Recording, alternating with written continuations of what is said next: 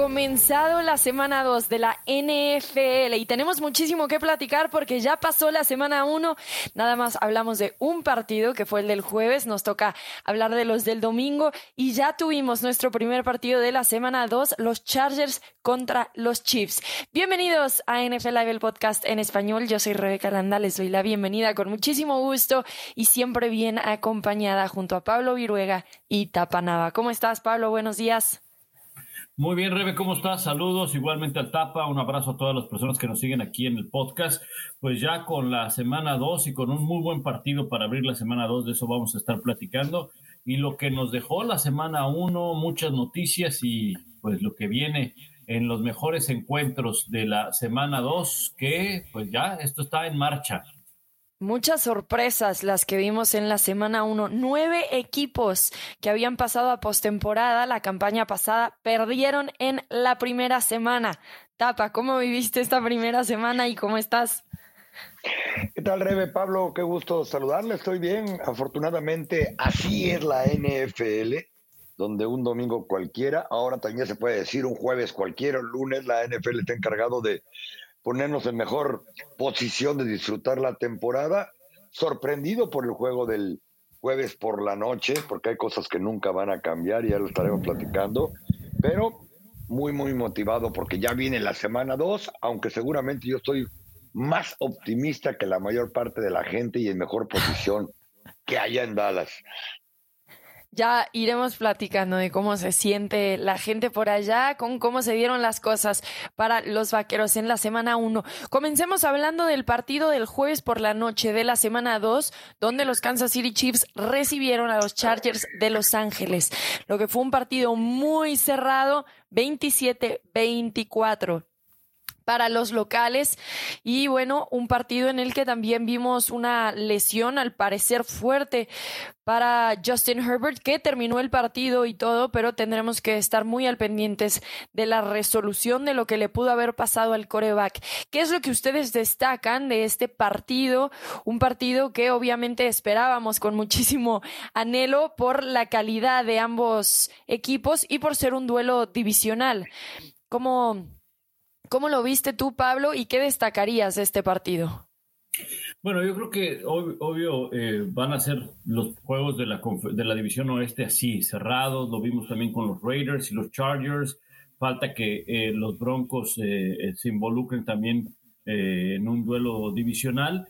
Pero creo que lo que yo vi ayer fue una vez más el, equipo de, de, los Chargers deja escapar oportunidades para ganar un partido, ¿no? Teniendo en una serie ofensiva dos oportunidades para interceptarle el pase. En una serie ofensiva, aunque en el, en el encuentro hubo más, pero en esa serie específica hubo dos oportunidades, una un castigo de, interferencia que anula la intercepción y luego eh, que se le va eh, el, balón a Sante Samuel eh, de las manos, ¿no? No, ¿no? se le puede ir un balón así.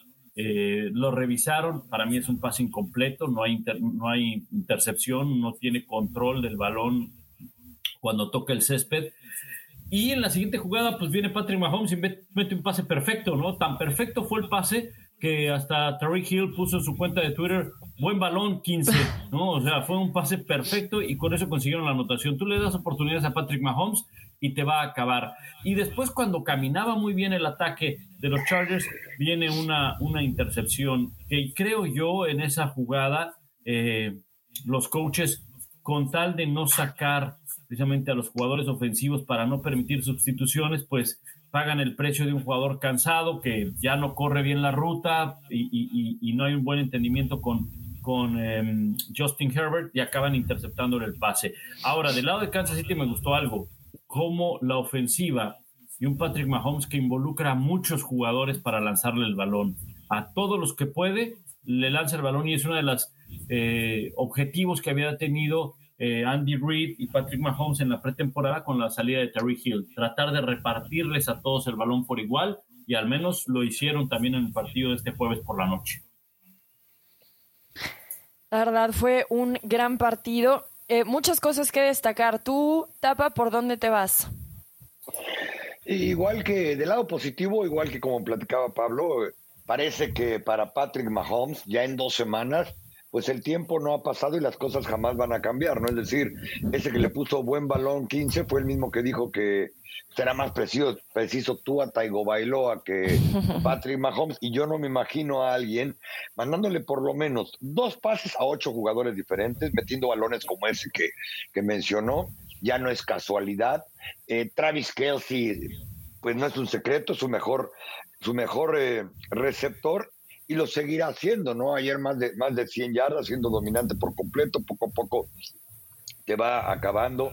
Los Chiefs volverán a ser como han sido desde que Patrick Mahomes tomó el mando de la ofensiva, un equipo que va a aventar la pelota, porque eh, correr no es, no es prioridad para ellos y aunque quieran hacerlo, no tienen el talento con quién, con quién de manera, de manera consistente, ¿no?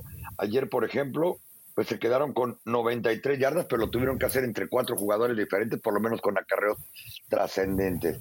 La defensa de, los Chiefs igual va a permitir jugadas, aunque como lo vimos ayer y lo hemos visto los últimos tres años bajo el mando de Steve Spanolo, pueden hacer jugadas. Y del lado de los Chargers, yo creo que eso ya es de manera histórica, no sé qué pasa desde que estaban en San Diego, luego Los Ángeles, tienen la facultad y la gracia de cometer la jugada incorrecta en el momento menos propicio. Es decir, si durante los primeros dos años de Justin Herbert han perdido siete partidos por una posesión y de los cuales han sido cuatro en los últimos en el último en el último eh, los últimos dos minutos bueno ayer por diferentes razones incluyendo una mala ruta incluyendo que por momentos también Justin Herbert le brinca pues ciertos aspectos de novatez pues vuelven a cometer ese error. Una intercepción de que se la regresa a 99 yardas cuando probablemente ellos podían haber cerrado el partido. Generalmente, reitero, así son los, los pero desde que el mundo era cuadrado, ¿no? Desde las épocas de principios de siglo, me refiero a este siglo, cuando tenían a la Denian Tomlinson, cuando tenían aquellos equipazos que hombre por hombre eran por mucho el mejor, eh, el mejor de la liga, pues pierden partidos de esa manera. Y no fue la única jugada en la que a Justin Herbert, a pesar de que es un superestrella, a pesar de que están arriba de él todo el tiempo, pues no se le, se le duerme ciertas cosas, ¿no? En la última eh, serie ofensiva que tuvieron, eh, deja el equipo en cuarta y una, en vez de correr por lo menos una yarda antes de aventar el balón hacia afuera, porque no se había dado cuenta y lo reconocieron sus compañeros que era tercera oportunidad. Y cierto, la preocupación, porque ese equipo se llama Justin Herbert, debe ser ese, es, ese golpe en las costillas que hoy lo llevará a resonancia magnética para ver cómo anda este coreback de los Chargers, que habrá pasado una ofensiva para más de 320 yardas, una ofensiva que generó más de 400 yardas, en las que también el juego terrestre pues es menos valorado pero al final del día perdieron y están con marca de 1 a 1 y Kansas City ya es el único equipo invicto en esa división cuando estamos hablando de apenas dos partidos. Bueno, ¿y qué podemos decir de esta defensiva de los Chargers? Porque hicieron un buen trabajo, pero en realidad nunca lograron intercambios de balón y tuvieron sus oportunidades. También las tuvieron en la semana 1 y podemos ver que eso fue una gran diferencia del lado de los Chiefs. Esa intercepción que se la llevan hasta el touchdown. En este caso, los Chargers tuvieron varias oportunidades de llevarse. Y de hecho, hacen una intercepción, es castigo en contra de la defensa, le tienen que regresar el balón a los a los Chiefs. ¿Qué podemos decir entonces de esta defensiva? ¿Cómo vemos el futuro? ¿Será fácil es hacer esos ajustes que tanto les están faltando para hacer la diferencia mayor? Porque en realidad por tres puntos ante un Patrick Mahomes y los Kansas City Chiefs en casa es de aplaudirse para los Chargers, también considerando mucho la lucha de Justin Herbert, porque muy evidente que estaba sumamente incómodo, el dolor era muy fuerte y aún así logró avanzar y llevar al equipo cerca ya de la zona de anotación. Así que, ¿qué podemos decir de esta defensiva de los Chargers y si podemos esperar algo más de ellos? Yo, te diría que, que, a lo mejor, o sea, tienen que, cerrar las jugadas, tienen que concretar las jugadas porque... Eh, otra historia hubiera sido si logran interceptarle eh, uno de los tantos pases que le pudieron eh, eh, interceptar a Patrick Mahomes, al menos en esa serie ofensiva, pues definitivamente no viene la anotación. No estoy diciendo que, probablemente que, hubieran ganado los Chargers, porque pues si, si, vamos a modificar algunas cosas del juego, pues modifiquemos todas, ¿no? La realidad es que dejaron escapar oportunidades los Chargers que a la postre sí les, les perjudicó en el, en el partido. Es más, ahorita nadie habla, por ejemplo, de la cuarta oportunidad que se jugaron dentro de la yarda 10. Los Chargers les funcionó cuarta oportunidad, touchdown, y eh, se pusieron a tres puntos. ¿Qué pasa si no hubieran concretado esa cuarta oportunidad? Automáticamente ahí, pierde, ahí, se muere el juego, ahí acaba el partido. No hubiera ni siquiera opción de, de una patada corta, ni mucho menos. Entonces, eh, en ocasiones le funcionan eh, las jugadas, en ocasiones logran concretar jugadas, mejor dicho, como esas cuartas oportunidades, en otras ocasiones no, y la defensa no te puedes permitir ese tipo de errores contra Patrick Mahomes. Ahora, ¿era difícil sacar este partido para los Chargers? Sí que lo era. Primero porque pues vas contra Patrick Mahomes, Andy Reid, un equipo que ha dominado la conferencia americana en los últimos años, semana corta, eh, jueves tienes que viajar, eh, era, era, era complicado, pero era mejor, creo yo, en este momento de la temporada que después, porque después, con el frío y cuando estás obligado a tener que ganar para buscar un lugar a la postemporada, para ponerte adelante en la división, para buscar un lugar en, en, en comodín, creo que era mejor en este, en este momento donde te puedes dar cuenta de muchas cosas que puedes llegar a ajustar. Bueno, y Brandon Staley, que generalmente lo vemos jugarse esas cuartas oportunidades, estuvo reservado en algunos momentos para tomarlas. Eh, esa específica de la, que, de la que hablas era cuarta y uno en la 18 de los Chiefs y acabó siendo touchdown para una ventaja de 10 puntos. Pero generalmente al head coach de los Chargers se le ve ser mucho más agresivo en las cuartas oportunidades, dejó pasar alguna de ellas. Me pregunto si por cómo se vieron las cosas la temporada pasada esto va a cambiar. Ahora, también Andy Reid estuvo un poquito más reservado en alguna toma de decisiones. Estaban cerca también de un touchdown en cuarta y gol y decidieron, bueno, a la mera hora meter con pateador. Entonces, eh, Creo que ambos se cuidaron bastante. Es difícil también ver hacia atrás y pensar cómo pudo haber ganado si se jugaba esas cuartas. Bueno, quién sabe. La temporada pasada se las jugó y no llegaron a postemporada. Pero sin duda alguna será un punto a observar para los Chargers eh, esta temporada si va a bajarle un poquito a esa agresividad Brandon Staley en cuartas oportunidades. Yo creo que entre un coreback y un entrenador que prácticamente están empezando en la NFL, para Justin Herbert su tercer año, para Brandon Staley el, segundo, hay cosas que tienen que comenzar a cambiar, ¿no? Y se van, se van dando cuenta.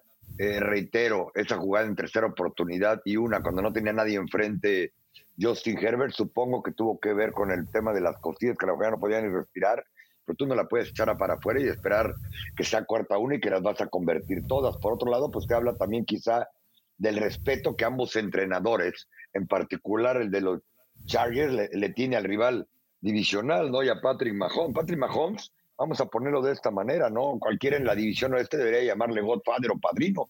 Su marca es de 22-3. Es decir, en 25 partidos que ha jugado contra la división, en una muy joven carrera todavía, les ha, ganado, les ha ganado 22 veces y ya no saben ni cómo hacerle.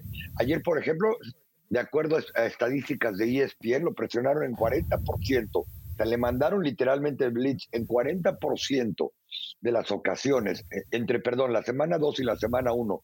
Le mandaron en 40% el blitz y Patrick Mahomes los hizo pedazos desde que este muchacho, reitero, Tyreek Hill, le dijo, eh, dijo que tuve Taigo Bailoa era más preciso que Mahomes. Este muchacho ha completado el 73% de sus pases, ¿no? Tú a Voltaire y dice, bueno, que tengo que completar el 74%, pues ni cuando estaba en preparatoria. Y creo que todo esto viene a, darte una idea de por qué eh, prefieren a veces eh, Andy Reid meter a su pateador de goles de campo, por qué Brandon Staley no se la juega o si se la juega, es decir, no pueden cometer absolutamente nada porque ya vimos, ¿no? Un error, de, un error le costó 99 yardas y el partido y tienes que tratar de alguna manera de asegurar porque, reitero, seguramente todos en la división están encontrando la, eh, o tratando de encontrar la manera de por fin quitarle el bastón a, los Chiefs de, a los de Mahomes y cualquier ventaja van a tratar de protegerla a como se dé lugar.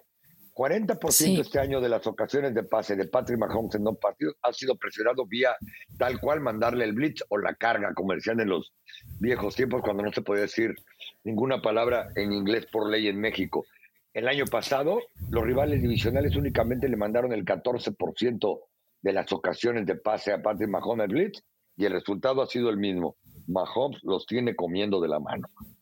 Bueno, y es que es conocido que Patrick Mahomes es de los corebacks más productivos cuando está presionado, igual que Josh Allen.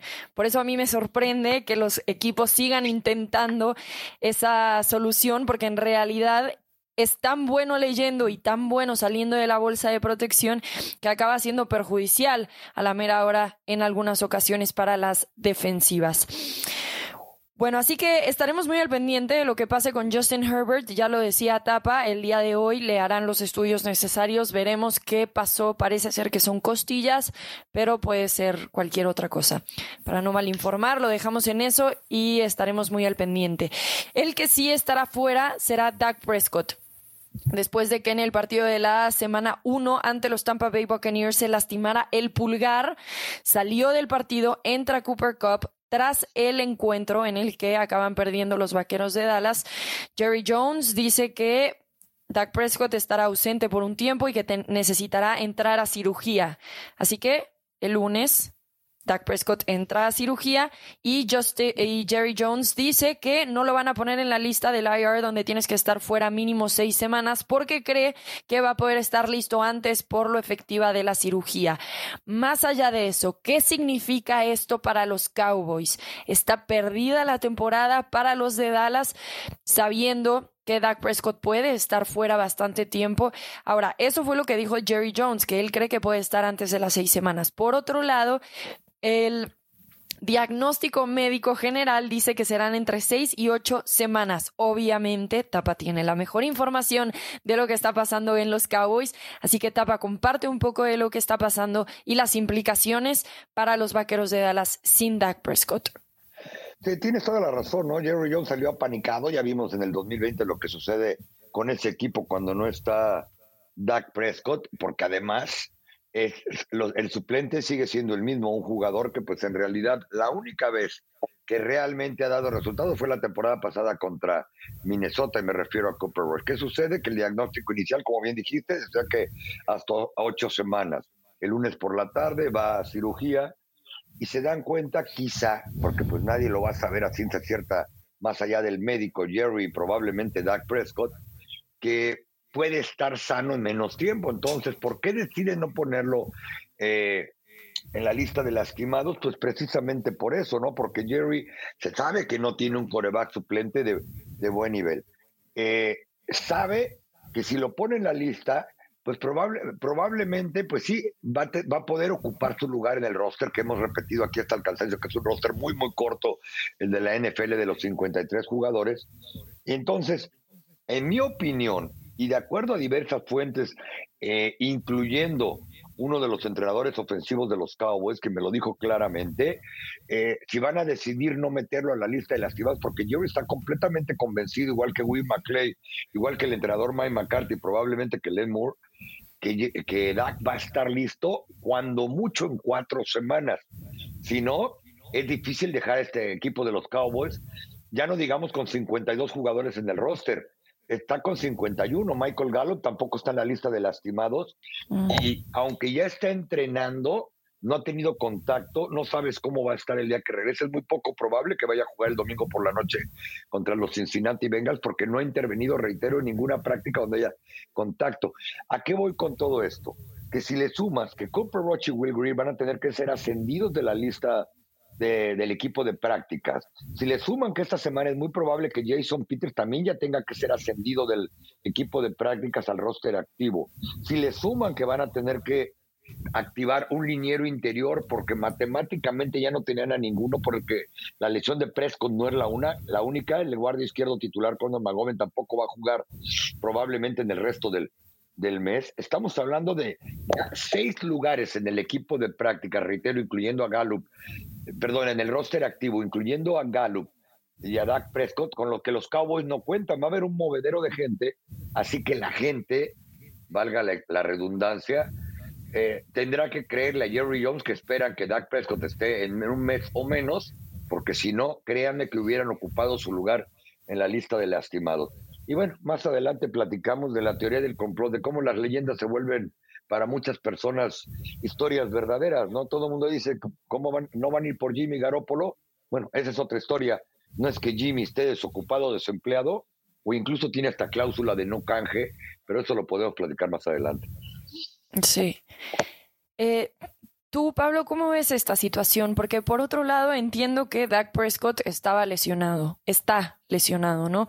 Pero en prácticamente casi todo el partido que jugó, igual con Dak Prescott, el equipo consiguió nada más tres puntos. Fue el único equipo de la NFL que no anotó en la primera semana.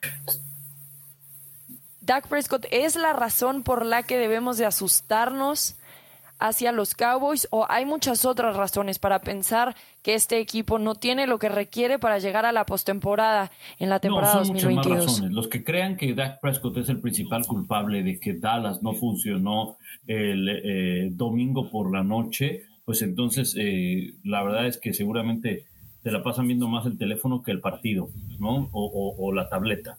Porque, eh, sí, digo, encuentras cosas interesantes en TikTok y en Instagram y lo que tú me digas, pero eh, si quieres hacer un juicio de lo que pasa en, un partido, pues entonces hay que verlo y hay, que determinar, porque es evidente que el equipo de los Dallas Cowboys, con la presencia de Dak Prescott, es un mucho mejor equipo. Eso no hay duda, eso no hay duda. Te caiga bien, te caiga mal el equipo de los Dallas Cowboys, te guste o no te guste Dak Prescott, y no lo estoy poniendo como un coreback élite, ni lo estoy poniendo como uno de los mejores en la liga, porque uno, muchos piensan que al momento que tú dices que Dallas es mejor con Dak Prescott, inmediatamente piensan que, ah, entonces Dak Prescott es, es, es la solución. Es parte de la solución es un equipo mucho más competitivo y los hace mucho mejores. Me atrevería a pensar que es el mejor jugador que hay del lado ofensivo para los Dallas Cowboys, probablemente con CeeDee Lamb y con Ezekiel Elliott. ¿no? Y en general es de los mejores jugadores que tiene el equipo de Dallas en todo su roster porque en la defensiva tampoco no hay mucho. El principal problema de Dallas no solamente radica en la inconsistencia de juego a veces de Dak Prescott, porque eso sí hay que señalarlo. Durante el partido hubo pases que no logró poner bien y durante su carrera te puede dar muy buenos juegos y te puede dar juegos regulares. Es un quarterback inconsistente, pero es el mejor que tiene Dallas y lo hace mejor al equipo la presencia de, Dak Prescott. Pero los problemas que tiene radican en la línea ofensiva, en un pobre cuerpo de receptores, donde solamente CeeDee Lamb es el único que pudiera marcar una diferencia, pero el resto no, no logran marcar separación con los, eh, con los adversarios. No hay profundidad, ya decía, en la línea ofensiva, una, una defensiva que sigue permitiendo jugadas de largo yardaje, que no tiene un elemento o, que no tiene elementos con los cuales tú puedas confiar de que este equipo se va a guiar por el lado defensivo, independientemente de que hayan robado muchos balones el año pasado. Entonces, si antes de, de, la temporada nuestro diagnóstico desde Dallas era, bueno, pueden competir en la división, pueden llegar a ser campeones, creo que Filadelfia será el campeón de la división, pero no más allá de un juego de comodines. No creo que este equipo llegue. Le quitas a Dak Prescott, pues la verdad se viene, se viene abajo el, el conjunto definitivamente. ¿no? Bueno, y se ve difícil realmente porque vamos a considerar el calendario que tienen por las próximas seis semanas. Estarían enfrentando a los Bengals, después a los Giants, unos Giants que vienen mejorados por lo que vimos y que sorprendieron a unos Titanes de Tennessee. Después a Washington, que también eh, se vio mejoría y salieron con victoria. Después tenemos a los Rams defendiendo su campeonato de Super Bowl. Las Águilas de Filadelfia, otro equipo de la división que puede venir bastante bien. Los Lions, y ahí ya vamos las seis semanas. Entonces se están enfrentando a tres rivales de división en las próximas cinco semanas. Y después tienes a los Rams y a los Lions y los Bears. Así que las cosas pintan difícil para los Cowboys. A mí también me... Adelante, tapa. No, perdón. Fíjate que creo que de los males el menor, ¿eh? Porque de esos partidos que, dijiste, con Prescott o sin Prescott, ya estaba complicado y lo vimos en contra Tampa, a pesar de que Tampa tampoco es que fue eh, un equipo que ejecutó de manera perfecta, ni mucho menos, ya que es cuando como paréntesis, notamos la falta de pretemporada de muchos jugadores titulares y eso incluye incluso al propio Tom Brady, que tampoco estuvo tan preciso, porque si no, contra Dallas desde la primera mitad se vuelve un marcador escandaloso. En cuatro ocasiones dentro de la yarda 25 sacaron tres goles de campo y fallaron otro, eh, cuando Dallas no había movido el balón más que en la primera serie ofensiva. Pero bueno, pero contra Tampa, Cincinnati y los Rams, con Prescott y sin Prescott, y como dice Pablo, eh, sin receptores, porque CD Lamb probablemente es un muy buen receptor número dos en este momento, pero no está listo para ser el número uno, lo volvimos a ver, eh, ni siquiera necesitaron mandarle la doble cobertura para apartarlo del juego y después dijeron, échenos a, Noah Brown, a Dennis Houston, sí, la gente no tiene por qué saber ni quiénes son, porque, porque no son jugadores de primer nivel en la NFL, eh, un novato agente libre y el otro muchacho después de cuatro años en el equipo de práctica, pues no lo que tú quieres que acompañe a otro que aunque haya sido primera selección colegial, pues realmente enseñado poco cuando no hay alguien junto de él de, buen calibre. Bueno, eso fue como otra vez tema al margen. Pero yo creo que contra los Giants, Washington, eh, Detroit y Chicago, los Cowboys pueden competir y quizás hasta sin Prescott. No estoy diciendo que sean favoritos ni vayan a ganar, ni mucho menos. Pueden competir. Y supondríamos que para la semana 6 retero, porque por eso los Cowboys no metieron en la lista de, lastimados a Dak Prescott, porque ellos creen que va a estar en un mes o menos. Eh, bueno, pues yo creo que es, eso es menos mal que si se le lastima a Dak Prescott al final de la temporada, cuando van contra equipos que el año pasado tuvieron marca perdedora, y que se los digo en serio y no quiero sonar negativo ni escandaloso, pero con Copper Rush no le ganan ni a Jacksonville, vamos a decirlo de esa manera.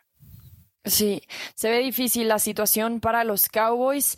Eh, yo concuerdo que se ve difícil la situación para los Cowboys, aún con Dak Prescott, por lo que vimos en ese primer partido de temporada, porque Dak Prescott puede ser un buen coreback, pero más allá, si no tienes armas a tu alrededor que te apoyan, va a ser difícil. Así que, bueno, esperemos que Dak Prescott esté sano pronto, que se ofrezca el mejor fútbol americano, porque en realidad eso es lo que queremos, fútbol americano de calidad. Este hay cosas de los Dallas Cowboys que pueden corregir, pero hay otras que desafortunadamente no puedes corregir. No hemos tocado aquí el tema de la cantidad de castigos, algo que se puede corregir, puedes disciplinar, puedes eh, eh, trabajar en fundamentos, puedes eh, hacer muchas cosas para tratar de evitar los castigos, para tratar de reducirlos, mejor dicho.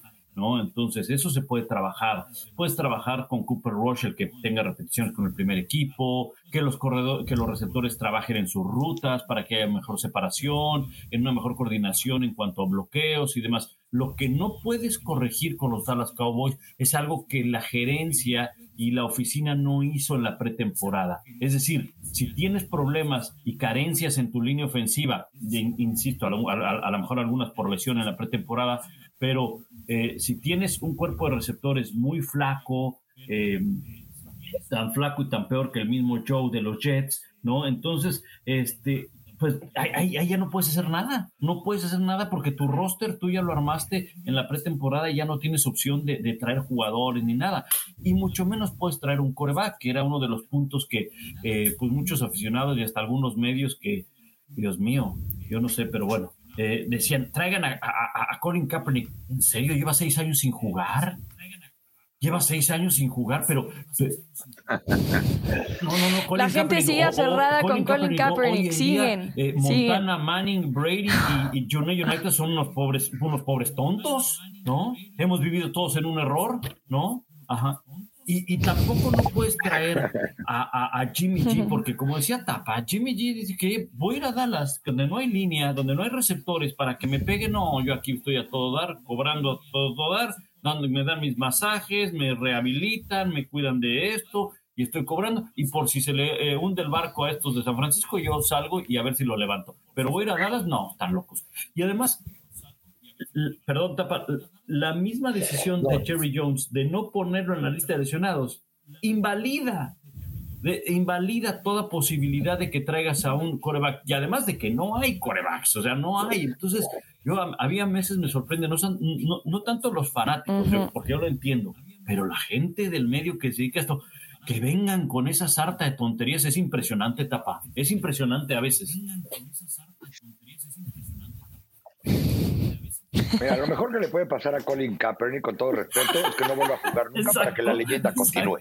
Porque a mucha gente eh, eh, ya, ya se, sí, sí, la gente ya se le olvidó cómo fue su última temporada que terminó en la banca y no tuvo nada que ver con Incarce en Incarce. Había que ver sus números. Eh, ya no hablemos, por respeto a los que están oyendo este podcast, de la versión de un muchacho que lleva seis años sin jugar, ¿no? Para eso mejor vas por Cam Newton, por eso vas y te buscas a un muchacho que nadie haya resultado. No sé ya ni cómo explicarlo, porque de verdad, ¿eh?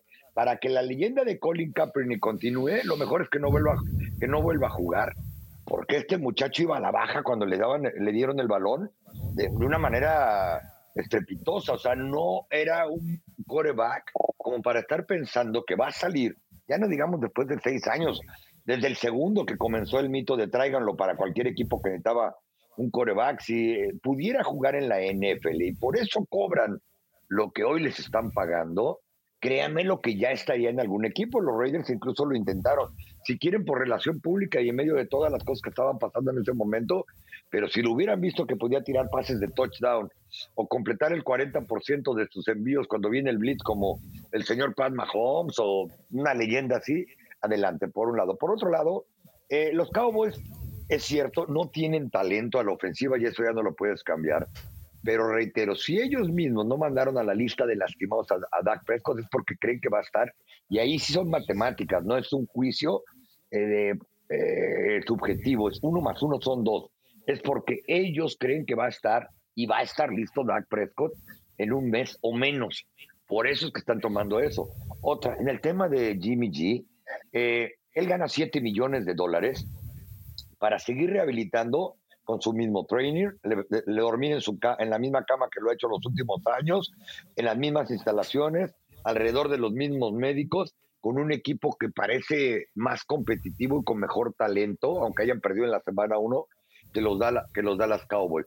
Para llegar a Dallas y que un coreback pueda entrar al sistema necesita por lo menos dos semanas, por lo menos, ya Jimmy G o quien sea, que para que en tres vaya a estar de regreso Prescott, porque es muy probable que va a estar listo en tres semanas Dak Prescott. Y finalmente, si Jimmy G quita la cláusula de no canje, primero, no lo canjearon porque a San Francisco no les dieron lo que pedían por él. Entonces dijeron, si me vas a dar cuatro cacahuates, lo prefiero atrás en, mi banca porque no sabemos qué va a pasar con Trey. Pero suponiendo que le dieran a San Francisco lo que ellos piden, que Dallas tampoco tiene tal capital ni de exceso de talento para estarles dando nada, pues Jimmy Garoppolo al equipo que vaya, no solamente a Dallas, les va a decir, como cualquier jugador que canjean en año de contrato, bueno, si quieres que quite mi cláusula de no canje, venme firmando un precontrato en el que vamos a negociar un contrato por lo menos a mediano plazo. Los Cowboys no le van a dar un contrato más allá del que termine esta temporada y lo van a mandar a la banca en cuanto Dak Prescott regrese. Y eso lo sabe Jimmy G. ¿Por qué iba a quitar su cláusula no canje? Reitero, además de todo lo demás de que ya platicamos, que él está cómodamente en su casa viendo el partido más cerca que nadie desde la banca de San Francisco. Sí. Bueno, hay que recordar también que Dak Prescott tiene un historial más allá de la dura lesión que sufrió en el tobillo aquella vez que lo mantuvo fuera por el resto de la temporada. Es un jugador que no está constantemente lesionado. Es un jugador que ha estado fuera muy pocos partidos de su carrera eh, por lesiones casuales como las que tienen muchos jugadores alrededor de la NFL. Eso seguramente tiene un poco que ver con esta creencia que tiene Jerry Jones de que estará de regreso pronto, más allá de que se confirmó, salió todo muy bien en la cirugía. Veamos entonces cuánto tiempo estará Dak Prescott fuera y cómo se encuentra a los Cowboys cuando regrese. También será importante ver en qué condiciones regresa, porque la lesión que tiene es una lesión delicada en la que es diferente posiblemente cómo salga el spin, qué tan rápido salga el pase, muchas de esas cosas que aunque ya esté sano el dedo, todavía toma tiempo en recuperarse del todo. Vamos a hablar entonces de la semana 2. Ya hablábamos de los Chargers y los Chiefs, pero tenemos muy buenos partidos en esta semana.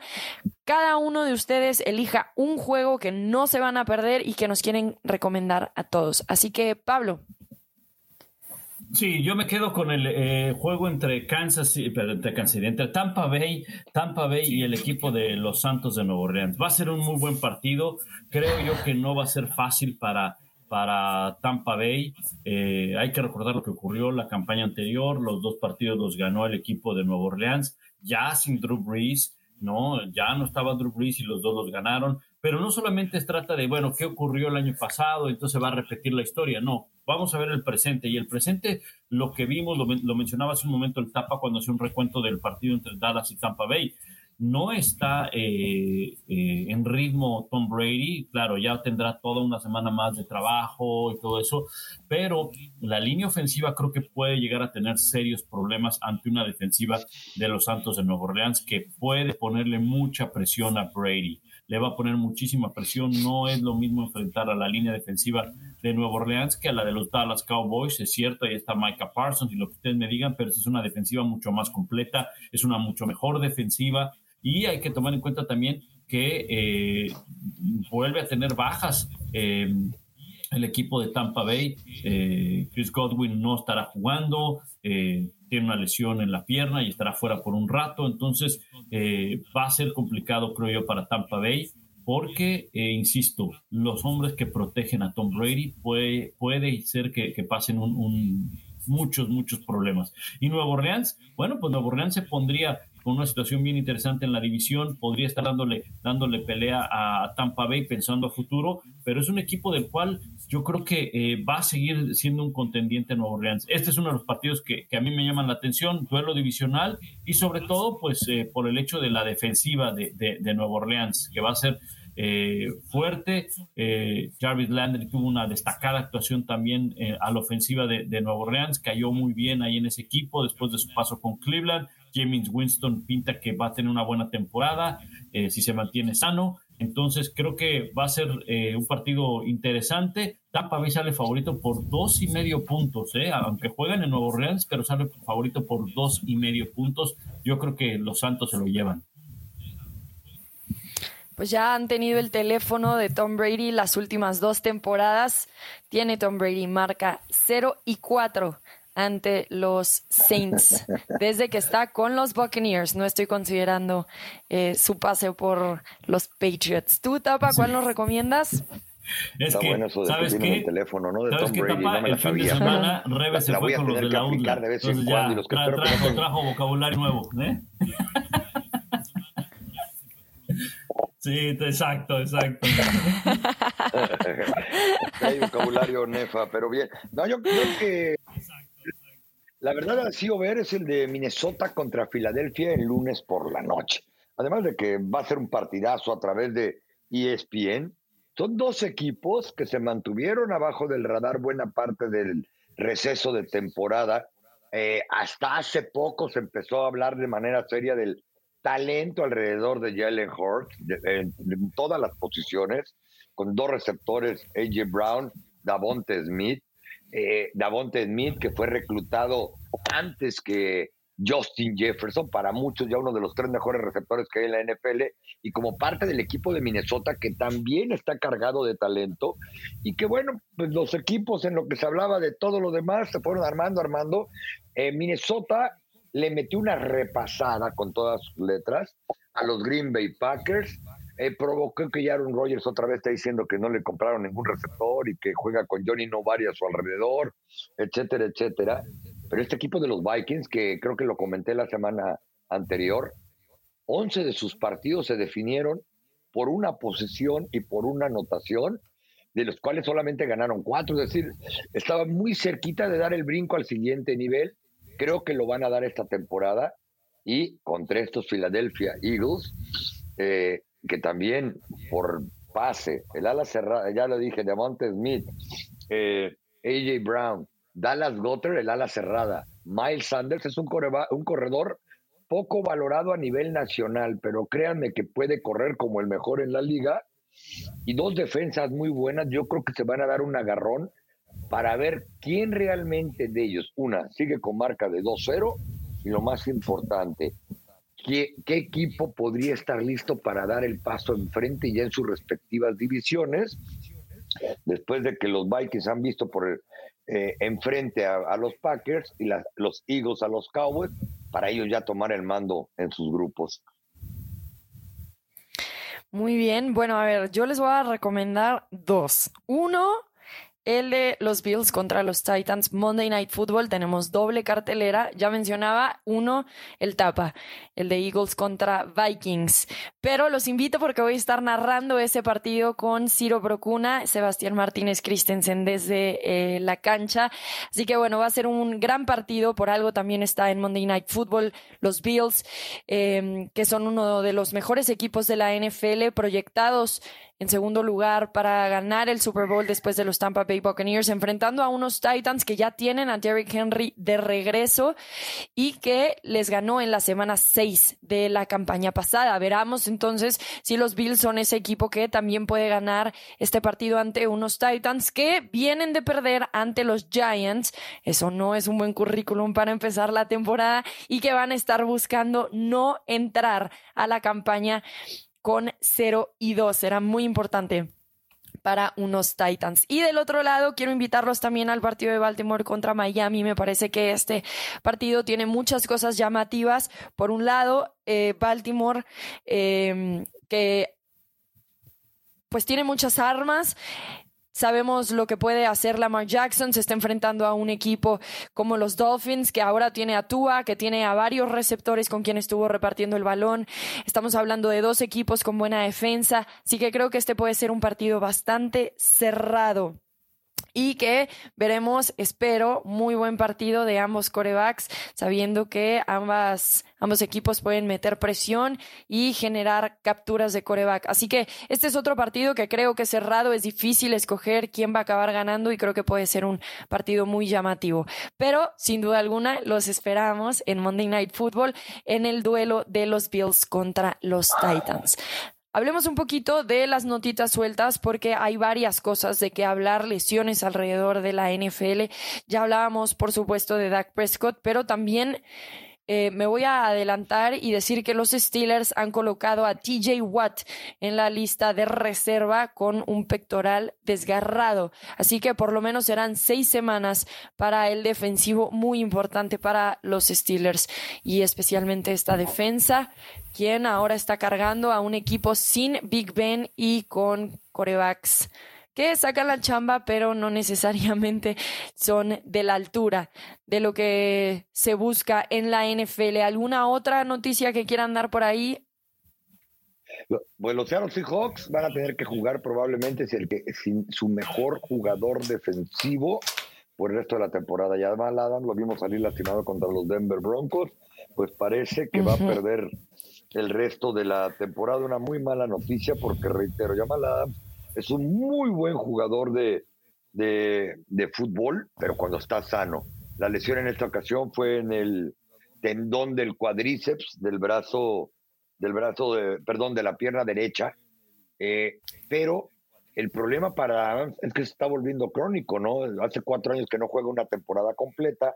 Este equipo de Seattle, pues tiene también eh, menos talento que lo que habíamos estado acostumbrado a, ver en, acostumbrados a ver en ellos desde que llegó Pete Carroll y la baja de llamada Jamal Adams en esa defensa va a ser muy, pero muy importante. Y bueno, pues con esto probablemente toda la alegría que tenían por la sorpresa que le dieron sobre los eh, decepcionantes broncos, pues se les acaba de ir el gozo al pozo.